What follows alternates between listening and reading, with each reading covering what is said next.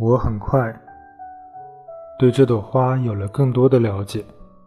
小王子的星球上向来有些普通的花，只有一圈花瓣，既不占地方，也不给人造成麻烦。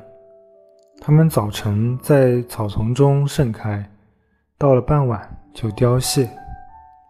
可是有一天，这朵花发芽了，是由某颗不知道从哪里飘来的种子发育而成的。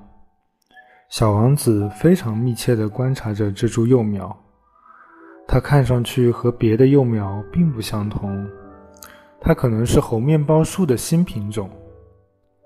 但这株灌木很快不再长大，而是冒出了花苞。看到花苞长得那么大，小王子相信这朵花将会出现出奇的漂亮。可是它躲在花萼里。迟迟不肯露出美丽的容貌，她仔细地挑选颜色，她慢慢地披上衣裳，将花瓣一片一片地调整好位置。他不愿意像罂粟花那样皱巴巴地出现，他要彻底盛放出美丽的光芒。是的，他就是这么臭美。他神秘地把自己打扮了很多天。然后，在某个早晨，就在日出的时刻，他突然露出了真面目。他已经如此精心的打扮过，这时却打着哈欠说：“哎呀，我刚刚才起床，不好意思呀，我还没有洗漱。”小王子情不自禁地说：“你真漂亮啊，是吧？”这朵花轻轻地回答。而且我出生时太阳正好。小王子很快看出来，他不是很谦虚，但他长得太动人了。我想早餐时间应该到了吧？他很快又说：“你能不能？”小王子满脸通红，赶紧拿来一个装满清水的烟喷壶，伺伺候着这朵花。就这样，这朵敏感而虚荣的花开始折磨小王子。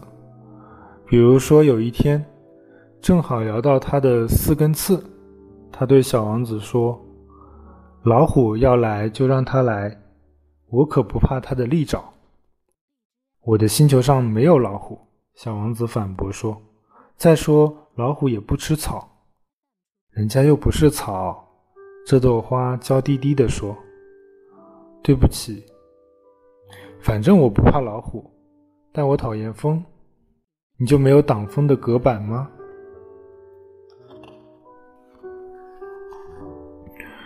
居然怕风，这对植物来说太不幸了。小王子心里想：这朵花的心事真是难懂啊。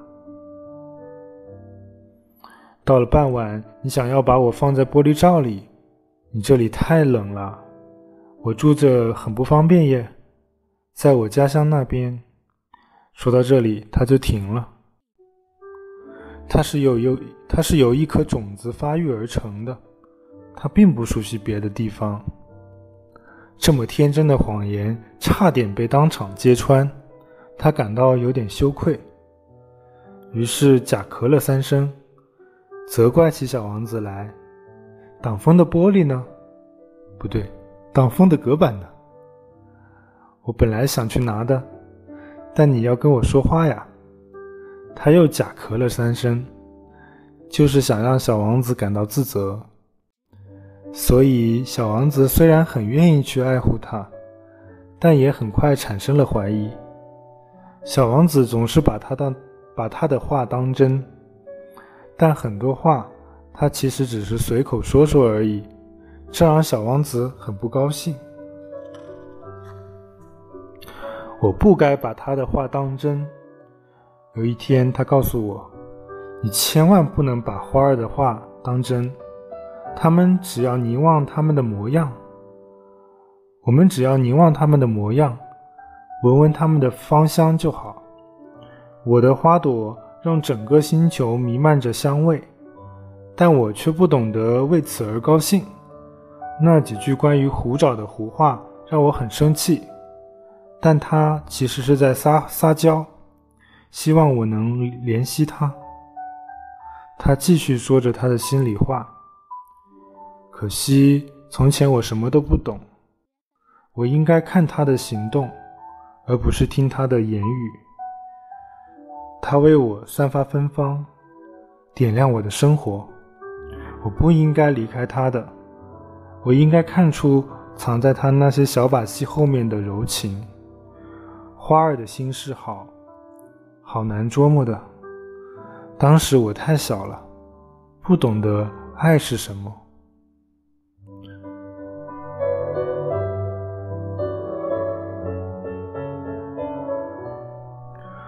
我相信，他是随迁徙的候鸟离开的。临走那天早晨，他好好的整理了他的星球。他仔细将活火山打扫干净。他有两座活火山，他们用来他们用来加热早餐很方便。他还有座死火山，但就像他说的，以后的事谁知道呢？所以他也清扫了死火山。如果打扫干净，火山就会慢慢的。稳定的燃烧，不会突然喷发。火山喷发和烟囱着火差不多。显然，在地球上，我们显得太小了，没法清理火山，所以他们带来了许多麻烦。小王子还有点伤感地拔除了最后几株猴面包树的幼苗，他觉得自己是不会回来的。但这些熟悉的劳动，在那个早晨显得特别温馨。他给花浇了最后一次水，准备把它放到玻璃罩里。这时，他发现自己很想哭。再见，他对花儿说，但他没有回答。再见，他又说。花儿咳嗽了，但这不是因为它着凉了。我以前很笨，他终于开口了。对不起，祝你幸福。他很惊讶，花儿居然没有责怪他。他愣住了，玻璃罩也停在半空。他无法理解这种平静的甜蜜。是的，我是爱你的，花儿说。你却什么都不知道，这是我的错。没关系，但你又和我一样笨。祝你幸福。把玻璃罩拿走吧，我再也不想要它了。可是会有风的呀。我的感冒没有那么严重，夜里凉爽的空气对我有好处。我可是花眼。可是会有昆虫和野兽的。我愿意忍受两三条毛毛虫的，因为我想认识蝴蝶。听说蝴蝶很漂亮，否则谁来探望我呢？你要去远方了。至于大动物，我可不怕，我有爪子的。他天真的露出了四根刺，接着他又说：“别磨蹭了，这让我很难受的。